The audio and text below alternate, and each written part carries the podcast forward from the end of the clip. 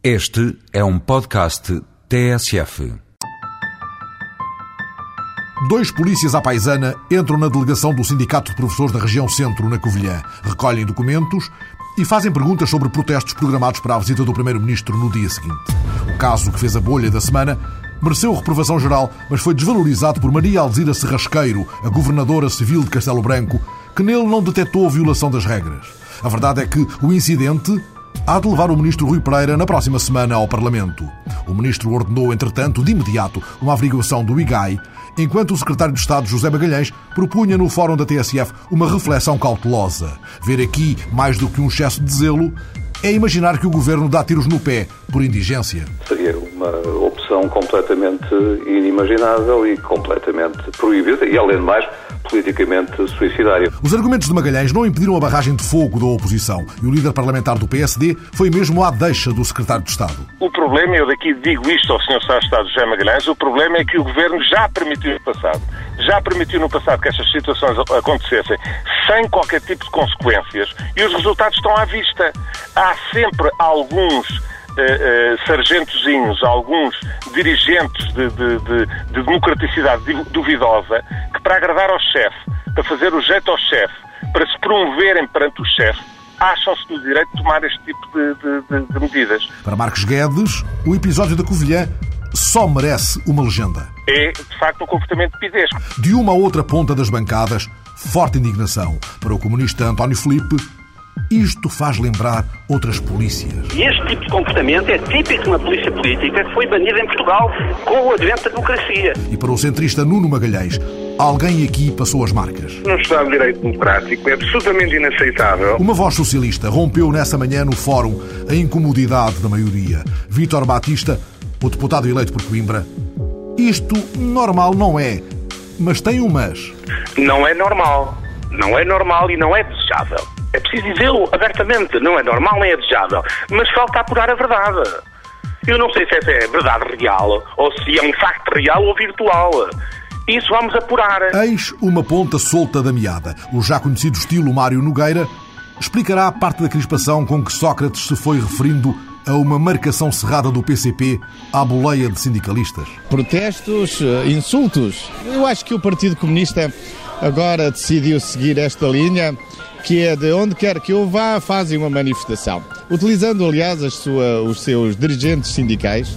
E eu julgo que o Partido Comunista confunde o direito de se manifestar com o direito de insultar. Cá está o tom que indigna Carvalho da Silva. Nós não queremos eh, usar adjetivos de outra ordem mas diremos que é de ser muito baixo este ataque sistemático de estigmatização dos sindicatos e de eh, ataque aos sindicatos. Mas Sócrates recusa qualquer intenção de enfrentar os sindicatos. Enfrentar os sindicatos? Por amor de Deus, pá. Não, não tenho medo nenhum. Além disso, acho que os sindicatos, ou alguns sindicatos, e em particular o Partido Comunista decidiu já há muito tempo, onde quer que eu fosse, agora organizar com as suas frentes sindicais manifestações. Eh, contra o governo.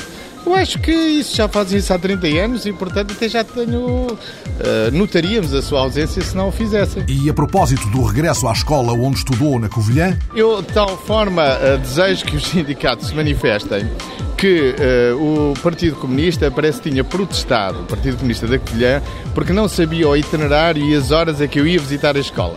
E eu informei no domingo que lá estaria terça-feira às três e meia da tarde.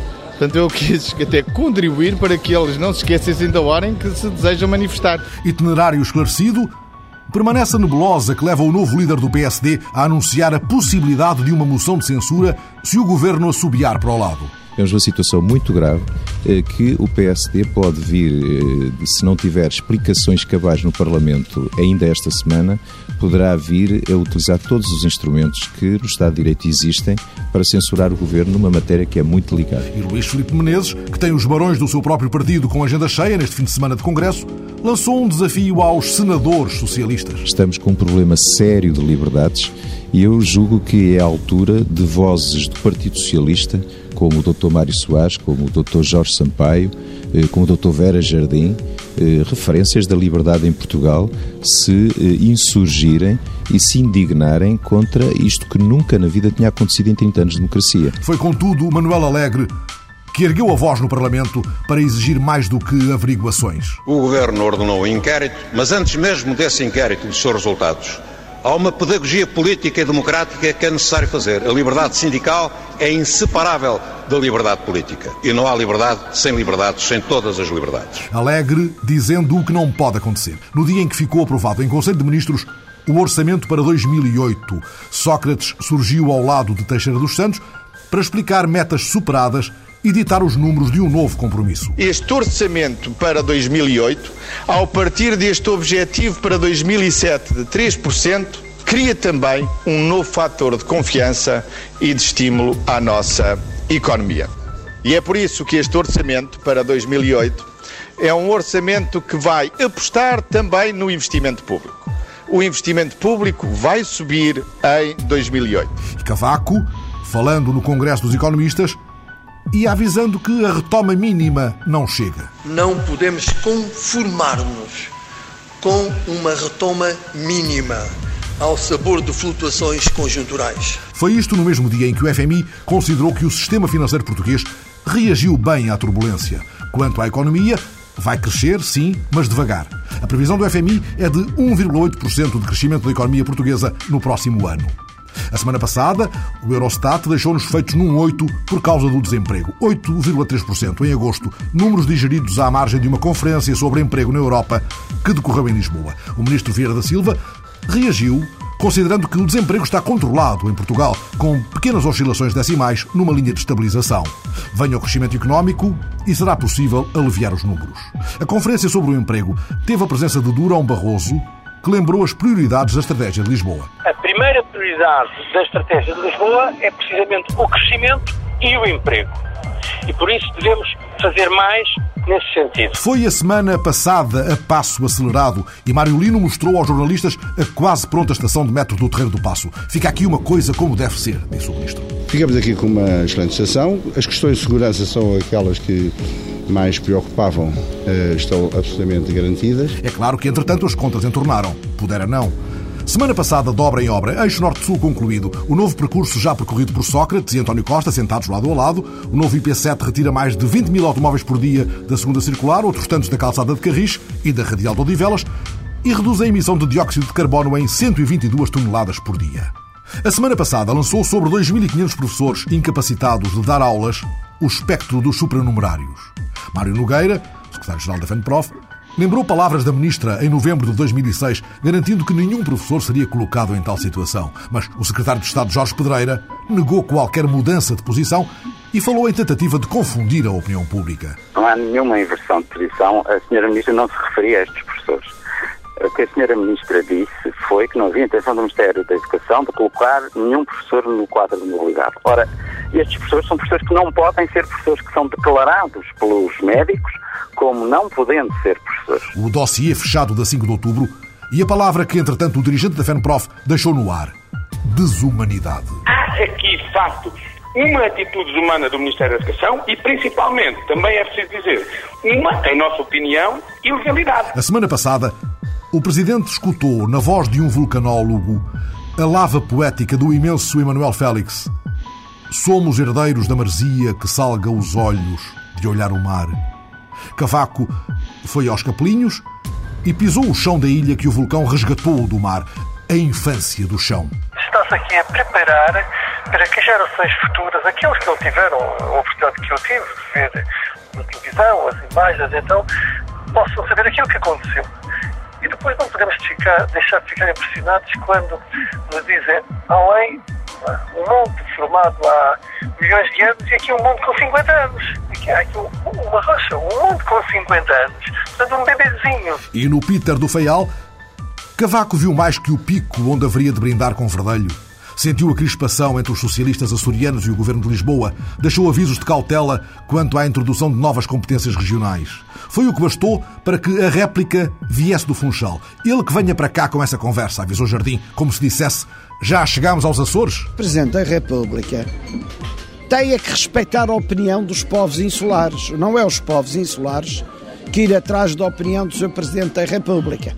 E, segundo lugar, o Sr. Presidente da República tem de ver o que é que se está a passar em termos de respeito dos direitos, liberdades e garantias dos povos insulares. Jardim, de réplica em réplica, perguntado sobre outras tentações, não me empurrem. Não, eu não sou, eu não sou independentista, eu sou um autonomista, tenho muito orgulho em ser português, quero que a Madeira continue a ser portuguesa e quem está a empurrar a Madeira para o separatismo não são as autoridades madeirenses são as autoridades de Lisboa. E, entretanto, a direção do PS Madeira entregou ao Procurador-Geral da República documentação que alegadamente prova ilegalidades do PSD Madeira. Negócios pouco claros, de contornos pouco claros, negócios políticos, negócios entre deputados que de manhã são legisladores e à tarde beneficiam da legislação que aprovam de manhã, entre eh, presidentes de Câmara e outros, outros agentes da política regional. O combate à corrupção voltou a merecer o cuidado do Presidente no discurso de 5 de outubro e, passado entretanto um ano de mandato de Pinto Monteiro, escutámos da boca do Procurador-Geral da República o pedido de meios mínimos para objetivos máximos. Eu disse na tomada de posse e mantenho, temos de trabalhar com os meios que temos. Agora é evidente, eu costumo dar este exemplo. Se alguém me pedir para eu telefonar todas as manhãs, tenho que me proporcionar o telefone, não é? Eu não posso. É claro que eu, eu defendo que se deve fazer o esforço, até mandar um pão correio, se for o caso. Mas deve-se, tem que ser o mínimo de coisas para, para cumprir. Urgências de Pinto Monteiro na semana em que a Casa Pia voltou a ser notícia, na sequência da entrevista de Catalina Pestana ao Sol, a antiga provedora afirma que os alunos continuam a ser vítimas de abusos sexuais, mas a atual direção da Casa Pia e o ministro Vieira da Silva dizem desconhecer qualquer situação anormal, enquanto a Associação de Trabalhadores da Casa Pia acusa Catalina de espalhar o terror. Cavaco também marcou a semana com uma referência ao processo que não pode ficar em meias tintas. Essas entidades não deixem de levar toda a investigação até ao fim. A semana passada levou-nos Fausto Correia, eurodeputado do PS, antigo jornalista, cultor da amizade, e João Coito, chefe de redação do Diário de Notícias até ao 25 de Abril. Escreveu no Diabo, dirigiu o Dia, tinha 80 anos. Batista Bastos disse dele: é um homem que já não há.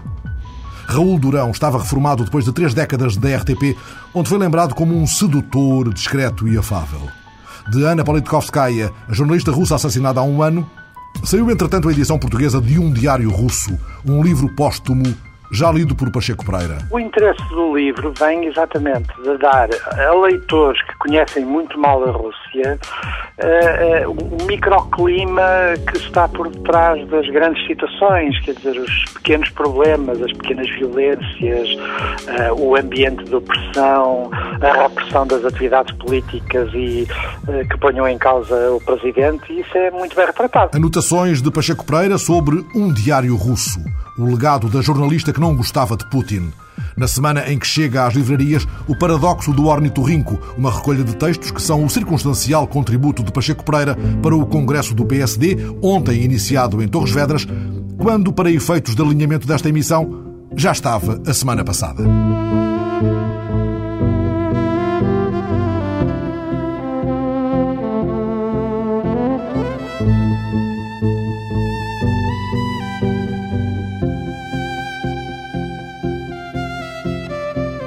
Se a sua vida já leva duas mil semanas passadas ou para cima disso, certamente hão de soar campainhas quando lhe disser que adiante ouvirá uma entrevista com Corintilhado, autora de centenas de fotonovelas, a mais lida em língua espanhola a seguir a Cervantes. Ao longo do verão, homenageada com uma mostra sobre a sua obra e a sua vida já longa em várias cidades espanholas como Oviedo ou Rijon, onde vive e onde recebeu a repórter Maria Miguel Cabo. Manuela Magno, o nome de Corintelhado é para si um nome conhecido? É conhecido. Nem sabia que era uma senhora, eu achava que era uma revista. Mas nunca associei. Já soube há uns anos que era uma senhora, mas tanto nunca li. Manuela Magno, professora do Departamento de Música da Universidade de Évora, passou esta semana um ano sobre o dia em que o Tribunal Europeu dos Direitos Humanos acolheu a sua queixa contra o Estado português. A queixa número 26.720-06 foi apresentada por Manuela Magno inconformada com a decisão do Tribunal Constitucional de não aceitar a sua candidatura à presidência da República. A 10 de outubro, Manuela Magno escreveu pela última vez no bloco de campanha: Queixa aceite. Passou um ano. O que é que aconteceu? Há uma coisa que eu sei, porque li muito bem os estatutos e o enquadramento, eu terei que ter uma resposta. Não sabe quando, mas terá. Não serei, mas porque foi aceite, não foi entregar e vamos. Não, não. A queixa foi entregue bastante antes de 10 de outubro. A 10 de outubro foi o dia que eu recebi a confirmação, com o, nome, o número de processo e tudo mais. E isso Portanto, tem uma implicação. Ouça, essa implicação é uma implicação curiosa, porque o que é que é a queixa? A queixa é, no fundo, dizer o Estado português, de uma forma irregular, impediu de haver mais um candidato nas eleições presidenciais, nas últimas, de 2005, 2006.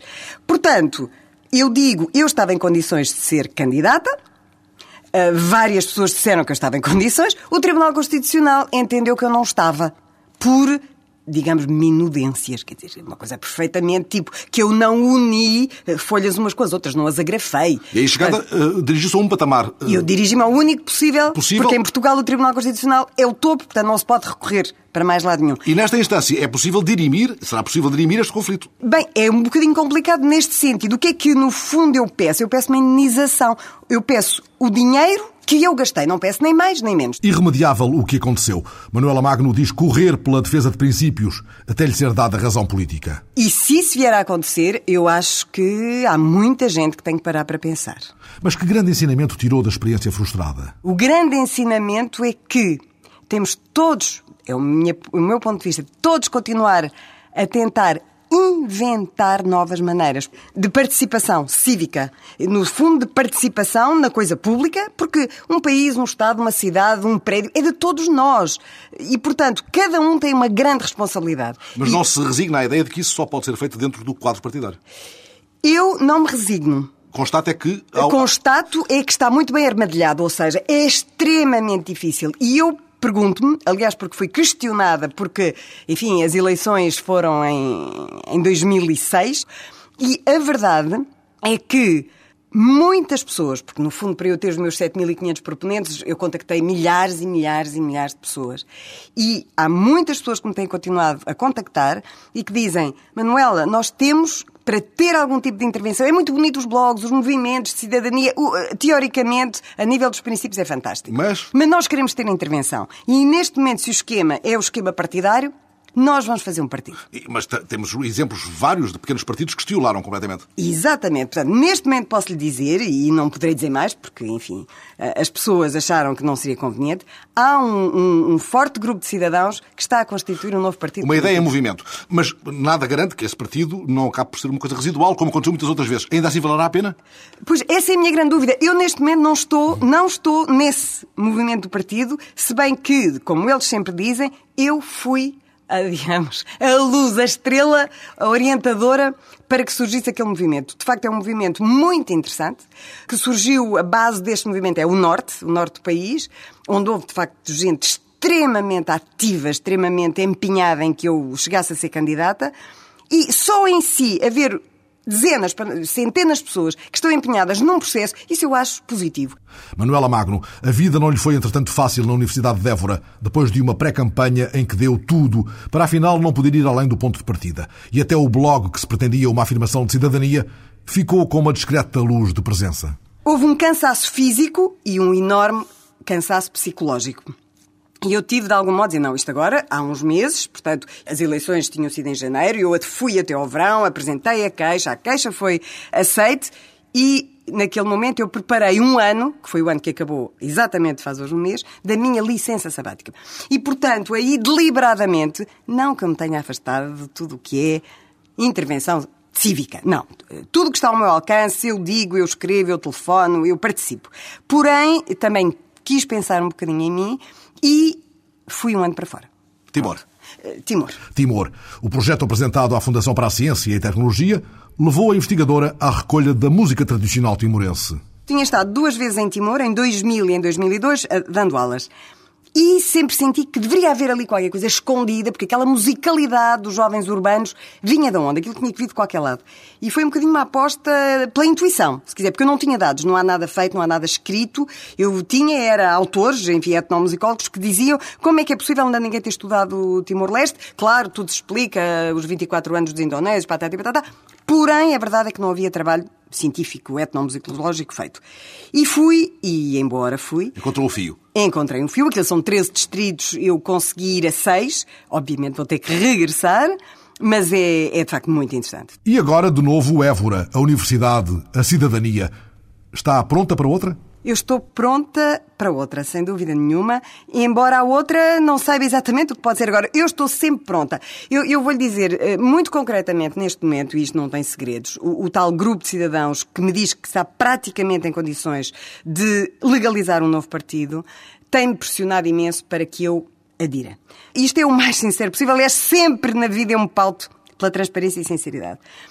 Eu não decidi de todo se o vou fazer ou não. Não é, ah, perder a independência. É não, quer dizer, o meu problema, eu quero perceber que pode haver um grupo de pessoas que se organizam num partido político e que não caem nos mesmos males que eu critico aos outros partidos. Por outro lado, esta é a dúvida que me faz dizer não. Tomada pela dúvida, Manuela Magno diz-se em reflexão. Um novo partido político. À partida isso choca-me. Há tantos.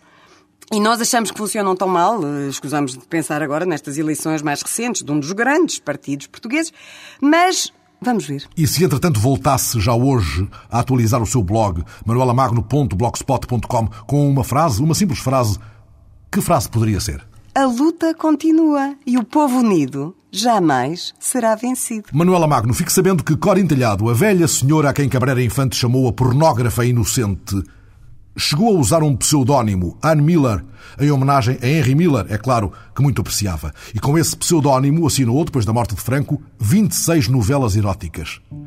Surpreendente. Vamos descobri-la na exposição que a repórter Maria Miguel Cabo percorreu em Rijon, a grande mostra Corintelhado. A fotografia a preto e branco no fundo da sala mostra Corintelhado, jovem e elegante. Nas vitrinas, forradas a cetim vermelho, há mais de 300 novelas. Luta oculta, doce escravidão, amor e desespero são títulos que fizeram história. A obra era poesia muito romântica, sempre falava de amor e de amores mais difíceis, que al final sempre terminavam todos bem. Entonces, por eso, cuando tienes 14 años y 15, eso te encanta, ¿no? El romanticismo. Alicia Cano tem agora 50 anos, está de passagem por Riron e a exposição no centro da cidade traz à memória os tempos em que lia Corintelhado. Posiblemente se leía más que nada, más que cualquier otro tipo de literatura culta o más otro tipo de libros, ¿no? La novela era fundamental en aquella época. Y ella, desde luego, con la mejor, sí. Eh, muchas mujeres aprendieron a leer para leer a Corintellado. Entonces ella puso una novela, un libro en la mano de millones de mujeres, sobre todo. Entonces eh, Corintellado hizo que la lectura se extendiera por todas las capas sociales. Maria Teresa Gonzalez, professora na Universidade de Oviedo e comissária da exposição, acredita que Corintelhado transformou a novela romântica num fenómeno social.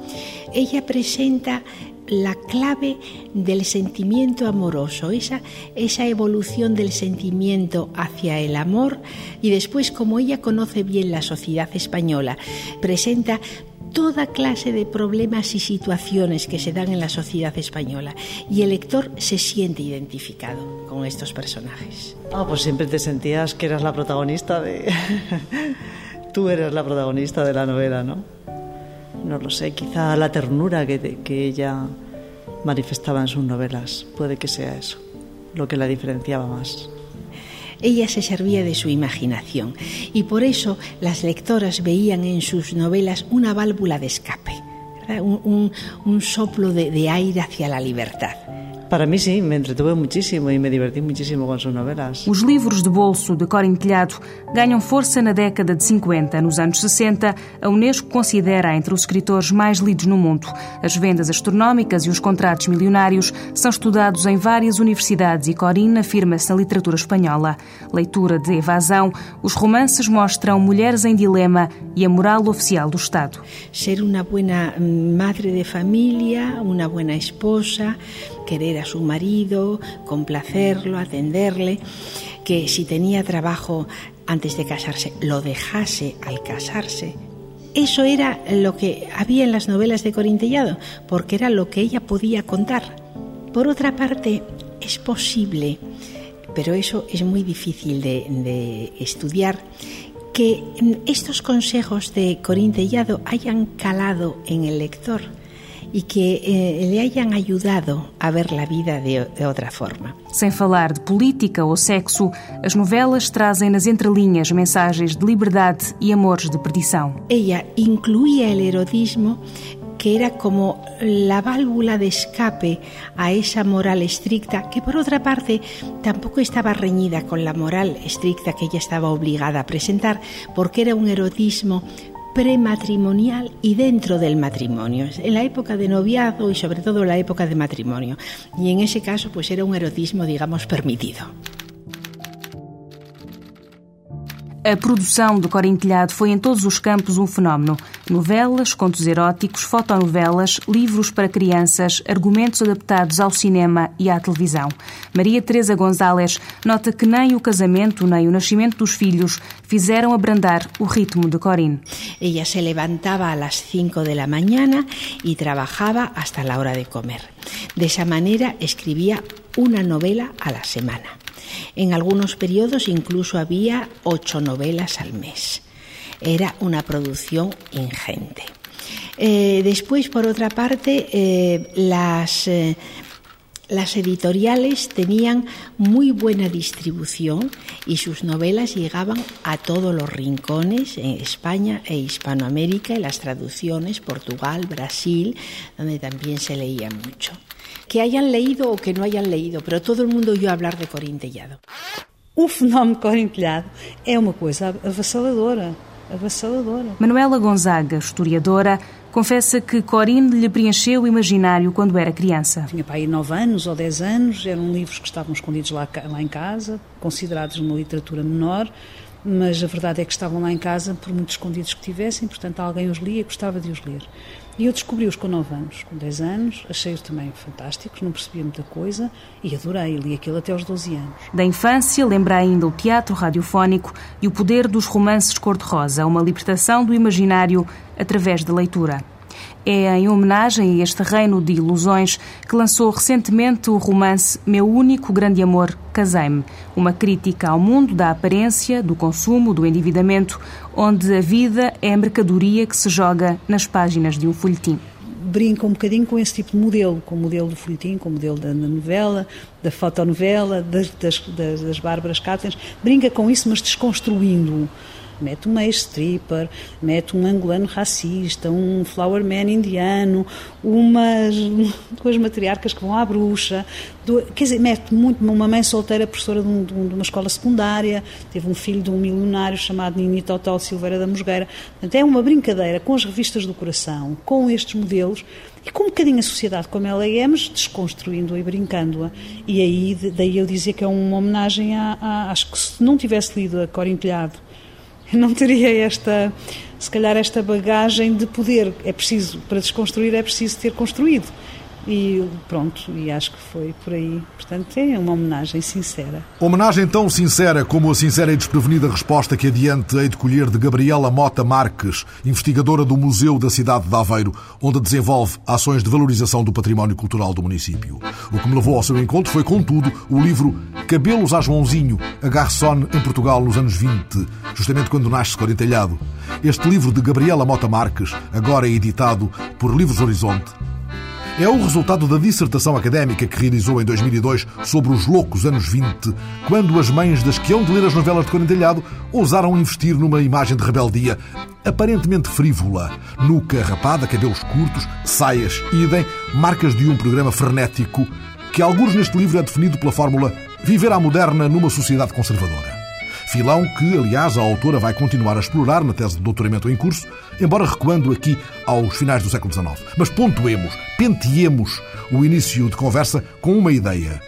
Cabelos a Joãozinho não tem de ser coisa de Maria Rapaz. Não necessariamente, muito embora na época o facto de cortar o cabelo, de ter aquela atitude e ter um aspecto arrapazado, não é? O próprio a Joãozinho dá esta indicação do, do, de um ar arrapazado, não significava que elas tivessem que ser forçosamente Marias Rapaz. Algumas seriam com certeza, daí também toda a crítica, toda a discussão que surge em torno deste tipo de personagem, mas não eram forçosamente, aliás, pela investigação, como foi possível perceber que em muitos dos casos ficamos numa aparência que depois as atitudes acabam por ser perfeitamente coerentes com as normas instituídas na sociedade. Marcas de rebeldia que se ficam muitas vezes pela aparência. A esta ideia se cola ainda outra, nem sempre justa, a da futilidade. Se calhar as revistas eh, acabam por demonstrar essa maior futilidade, a vida de quase de bom vivant, uma vida social intensa, mas depois se nós formos ver por trás disso, eh, não são propriamente pessoas cabeças no ar, digamos, cabeças de vento também, como podiam ser conhecidas. Há alguma coerência, há alguma atitude, tem que haver uma atitude de certa forma forte ao assumir eh, este tipo de aparência na época. O querer cortar o cabelo não era propriamente. podia ser uma leviandade, mas tinha que ser ponderado até certo ponto. Esta nuca rapada, esta franja, este corte, corta o quê pela raiz? Corta um pouco aquilo que eram os cânones da feminilidade da, da, tida até à época, digamos. A mulher sempre foi vista como um dos seus modelos e como um dos seus símbolos de ser mulher, o longo cabelo, e era também uma forma, própria marca de a distinguir do homem. Por isso, ao cortá-lo, ela vai, de certa forma, identificar-se, ou pelo menos é interpretada como identificando-se e aproximando-se da figura masculina. Daí o, o, grande receio que surge também à época de, da masculinização da mulher, da perda da sua própria identidade. Este corte de cabelo provocou muitos arrepios, muitos arreganhos e unhas de fora. Em muitos casos, pergunto, unhas de mulheres que deixariam crescer ao vento mais os cabelos do que as ideias? Em boa parte, sim, sim. Não podemos pensar que os inimigos seriam exclusivamente masculinos, não é propriamente uma questão até de misoginia, não é isso que está em casa. Há muito discurso feminino de contra este tipo de ideias. Eu acho que é mesmo a inconstância, o não saber muito bem que modelo é, se vamos aceitar, não vamos, aquela uma certa reação à novidade que leva a que haja assim umas atitudes nem sempre muito coerentes por parte até de algumas mulheres. Umas aceitam cortar o cabelo, ter um aspecto, digamos, moderno, como designariam, mas ao mesmo tempo acabam por continuar a ter aquelas atitudes arraigadas muito conservadoras de ser mãe, dona de casa, família, que isso nunca acabou por estar posto em causa. Por isso há ali um comedido e uma, uma, uma diferenciação entre mostrar uma certa autonomia, mostrar uma certa novidade, mas ao mesmo tempo conservar alguns dos valores que sempre, sempre estiveram inerentes à, à figura feminina. Não nos sobra, como no caso francês, uma grande garçonne, um rosto emblemático a Joãozinho, nos anos 20 portugueses. Nós não temos propriamente as grandes garçons, nós temos as demi-garçons, as meias, cabelo a Joãozinho, se assim quisermos designar. Por isso, juntando todos estes modelos, que no fundo são modelos criados pela imprensa da época, criados pelo próprio cinema em expansão, pela rádio, como modelos, digamos, teóricos e perfeitos que na prática se associam a cada uma das mulheres eh, de uma certa forma. Umas teriam maior rebeldia, teriam uma vida se calhar social mais intensa, o sair, o divertir-se, o fumar, por exemplo. As outras ficariam se calhar só pelo cabelo curto e pelas saias pelo joelho. Por isso há um associar da cor também com a própria maneira de ser de cada uma aos ditames, digamos, ao paradigma. Gostaria gostaria, Gabriela Mota Marques, de ter vivido nesta época? Imenso. Desde sempre, e já muito antes de ter feito a investigação, que os anos 20 são, acho que dentro da década do, do século XX, são a década que mais me fascina provavelmente também levada um pouco pelaquela ideia dos loucos anos, de, como são apelidados, acaba por nos induzir no, numa, numa época de gozo, de, de, alegria, de festa. É sobretudo isso. E de transformação e de incertezas. Acho que deve ter sido uma década extremamente interessante, apesar de todos os problemas socioeconómicos, mas que terá sido uma década sem dúvida muito interessante. E a Gabriela, que em menina, por influência de uma avó francesa, usou cabelo à garçon, lembra-se de ter visto em algum sótão da casa de infância uma velha fotonovela de Corintelhado cujo fulgor há de surgir, tal como dos cabelos da garçon, passado o pesadelo da guerra? Dos anos 40, lembro-me de ver algumas dessas revistas, dessa, digamos também, já estamos numa fase um pouco diferente, há uma maior, embora estejamos no Estado Novo, mas há uma maior, se calhar, presença do mundo feminino, mais evidente. Tenho alguma ideia, sim, de passar, desfolhar algumas dessas revistas e das fotonovelas, sim. Talvez Gabriela tenha soltrado em menina uma história que podia começar assim. Maria tiene amante. Maria, a repórter Maria Miguel Cabo, não terá ruborizado nem sequer muito levemente quando a voz grave e rouca de Corintelhado, a velha dama de Um Mundo Cor-de-Rosa, se pôs a dizer-lhe, como ouviremos, a primeira frase da novela que ocupa em Riron, passados os 80. Tantos milhares de beijos fantasiados já que, como ela disse noutra entrevista, aprendeu a beijar escrevendo sobre beijos nas suas próprias novelas. Maria tem um amante. Título. aquel secreto suyo, tan apasionante, donde cabía incluso el erotismo, donde todo era sentimiento y pasión y deseo. Vale. Debruçada na janela sobre a marginal de Riron, Corinne Telhado escreve uma nova história de amor. Lo que más me gusta en el mundo, lo que más, es hacer historias. Campeón, ¿qué haces por ahí? Qué bien, qué bien vive. É na vida destes heróis sem rosto que Corinne encontra inspiração. Cuento cosas que oigo, que veo. Soy muy observadora. Sí. Embalada em amores e desamores, as novelas de Corinne são linhas onde o leitor encontra sempre o que quer ler. Oye, mira, la vida no acaba todo bien, ya lo sabemos. Y no es la primera vez que yo hago una novela que acaba mal y no tiene más que una edición y corta. ¿Sabes cuántas ediciones hicieron de Empimple la novela? 36. Pues sí, muy sencillo, porque en aquel momento nadie se atrevía a poner un beso. Yo puse unos pocos. Tinha 18 anos quando escreveu a primeira novela. Estávamos em 1946. A história, ainda inocente, de marinheiros, era já na altura uma proposta atrevida. Hombre, para aquella época ya era atrevidísima. Yo soy independiente y lo voy a ser hasta morir. Por eso yo hice mujeres independientes siempre. Mujeres trabajadoras, directoras de empresa. En fin, cuando en España todo era negativo. Yo siempre fui positiva. Y cuando encuentro a una señora y me dice, ay, Corín, Corín, tú me hiciste feliz porque yo pude leer, aunque, era, aunque a veces lo hacía con una vela. Y entonces conocí un mundo que nosotros en la realidad no existía para nosotros. Corinne libertou a mulher no auge do franquismo, ofereceu mundos imaginários de autonomia e prazer e contornou a moral do Estado, vincada pela censura. No se podía decir nada, ni siquiera te cojo, ni te juro, ni palabras bobas. Yo aprendí con ellos a disimular. Y entonces yo insinúo, el lector me entiende, y fui bandeando como pude. Y no me quedó nada. Publiqué todo, porque cambiaban los títulos, los nombres, las situaciones. Eso es lo que más me dio la fama, a ese juego de palabras. Mi obra recorrió el mundo entero. Es inaudito. Yo me asombro. A fama valeu-lhe o reconhecimento do Guinness como a escritora mais lida em Espanha. Em 60 anos, Corinne Telhado publicou 5 mil títulos e vendeu mais de 400 milhões de exemplares. Eu sempre tenho algo que dizer. Sempre. Não sei porquê, pero me é fácil imaginar. A veces pienso que é demasiado fácil, pero es que yo que sé. Pero oye, yo le limpiaba incluso el culo a mi hijo y estaba haciendo, escribiendo sobre un beso. Eso me ocurrió. Y tengo muchas historias. Las historias, la verdad, es que no me faltan. Y yo estoy en la cama. Y si no duermo, estoy pensando, pues aquella dama tiene que por ahí, por el Ah, pues también, oye, pues le voy a inventar un, un hijo adoptivo. Yo le busco siempre las vueltas, las vueltas, para que me, me cuadre mejor. Maria do Socorro Telhado Lopes nasceu nas Astúrias e deixou a psicologia por amor à novela.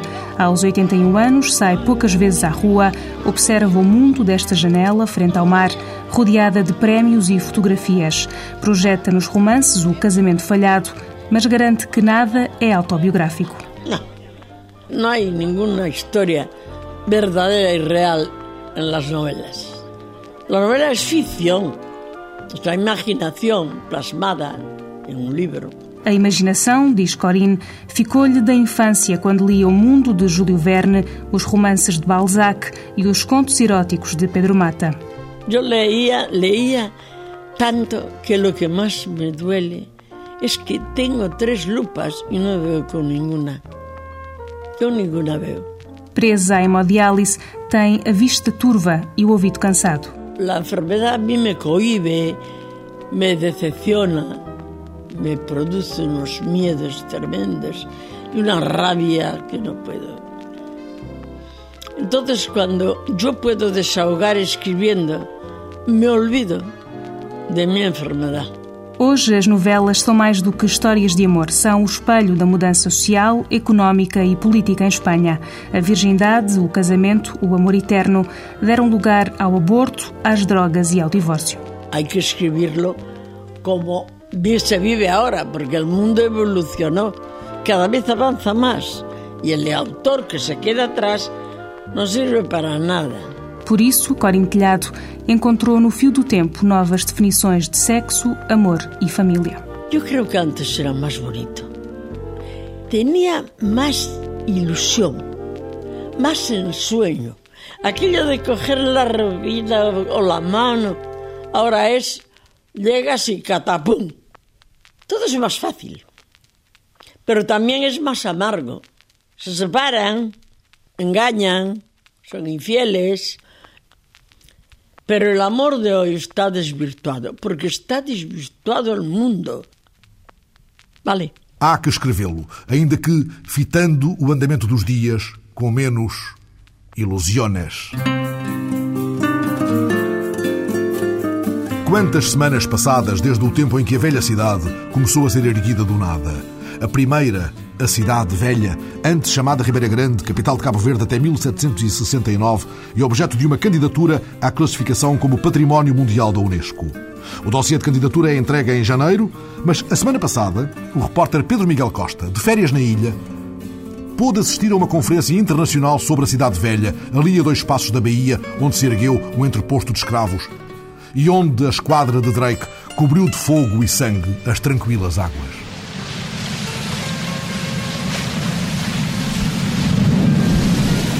O Atlântico chega-lhe aos pés como nos primeiros dias, das primeiras casas, das primeiras vozes. Cidade Velha hoje, Ribeira Grande então. Nascida quando o século XV caminhava para o fim, hoje ainda aqui se encontra a Sé, a Fortaleza, a Igreja de Nossa Senhora do Rosário. Daniel Pereira, historiador cabo-verdiano, espreita-as por breves instantes, de seguida fecha os olhos e imagina há centenas de anos era assim. Vemos um mercado efervescente de, eh, de escravos aqui na Praça do Pelourinho, onde existia aqui uh, gente com alguma riqueza. Vê-se aqui um, um, certo bulício de, de, gente a andar, de pessoas com pregões e a chamar atenção para isto ou para aquilo. Enfim, uma mistura de pessoas, eh, algumas amigas, outras nem, nem tanto, porque num ambiente de escravatura as coisas não são, não são de todo fáceis, não é? Enfim, a possibilidade, vejo pessoas misturadas de todas as cores aqui. Sem a cidade velha, grande parte dos barcos de então nunca chegaria ao destino. Os descobrimentos poderiam ter sido assim um fracasso. Hoje fala-se muito da globalização, não é? mas a primeira globalização, efetivamente, é a junção do Índico ao Atlântico. Dando a volta ao mundo, o mundo virou uma única coisa. E este sítio foi uma espécie de estação que permitiu que os navios fossem e viessem sem uh, conseguirem chegar ao seu destino. Você repara, estamos num período em que não há nem telemóveis, nem GPS, nem coisas do género. Não? Você está a falar numa viagem de Portugal para a Índia e de volta são dois anos. E, e o que é que isto significa? Albuquerque chegou a Lisboa, porquê? Porque recebeu aqui nesta, nesta cidade 70 escravos que bombaram a água do navio até chegar a Lisboa. A recuperação da Sé avança com a ajuda de Portugal. O Instituto Português do Património Arquitetónico, junto com Cisa Vieira, põe de pé o que sobra. Alexandre Braz Mimoso, arquiteto do IPAR, acredita que a cidade velha tem todos os ingredientes para chegar ao lugar de Património Mundial da Unesco. Basta fazer as contas. Foi o primeiro, o primeiro núcleo urbano com importância e, e, e, feito de início. Portanto, não foi um sítio onde alguém terá chegado e partiu de coisas já existentes. Esta nasceu do nada. E que terá sido, de facto, a, a sul do Sara a primeira, a primeira cidade de raiz, cidade de raiz eh, e, e feita por europeus.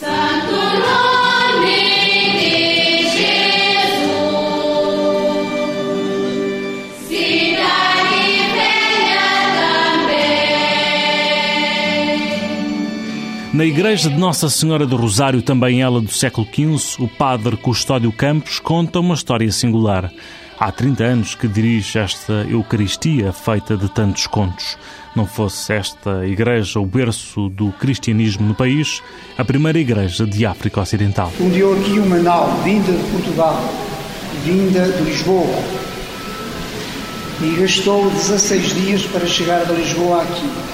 O padre Baltazar Ferreira, ao escrever para Portugal, disse que entrou aqui na Ribeira Grande e viu tanta fé, tanta alegria, tanta fome de cristianismo que a ele lhe apetecia não ir para a Guiné, onde estava destinado, mas para ficar aqui. Na Rua Banana, a principal da cidade velha, Rosalinda Barreto, de 70 anos, espera viver o suficiente para ver a Unesco dar o prémio mais desejado a quem vive em redor. Nasci aqui, vivi aqui, casei ali, fui vivo agora, muitos anos também, mas ali na cidade velha. Não são muitos os que sabem dos benefícios de ser património mundial da humanidade, poucos até. Não é o caso de Rosalinda. Traz benefícios para os turistas, para nós que estamos ali a viver nessa, nessa cidade. É uma mulher de orgulho, pois sabe a história do canto onde vive, o passado não a deixa mentir. É a primeira cidade dos portugueses. Merece mesmo. Merece porque é ali que nasceu a cristandade, porque as primeiras pessoas que chegaram ali eram os cristãos que chegavam ali. E ali, as pessoas dali, nós temos ali o mar, temos ali um bom, um bom sol, assim, etc. Que Cidade Velha merece isso. É a primeira cidade.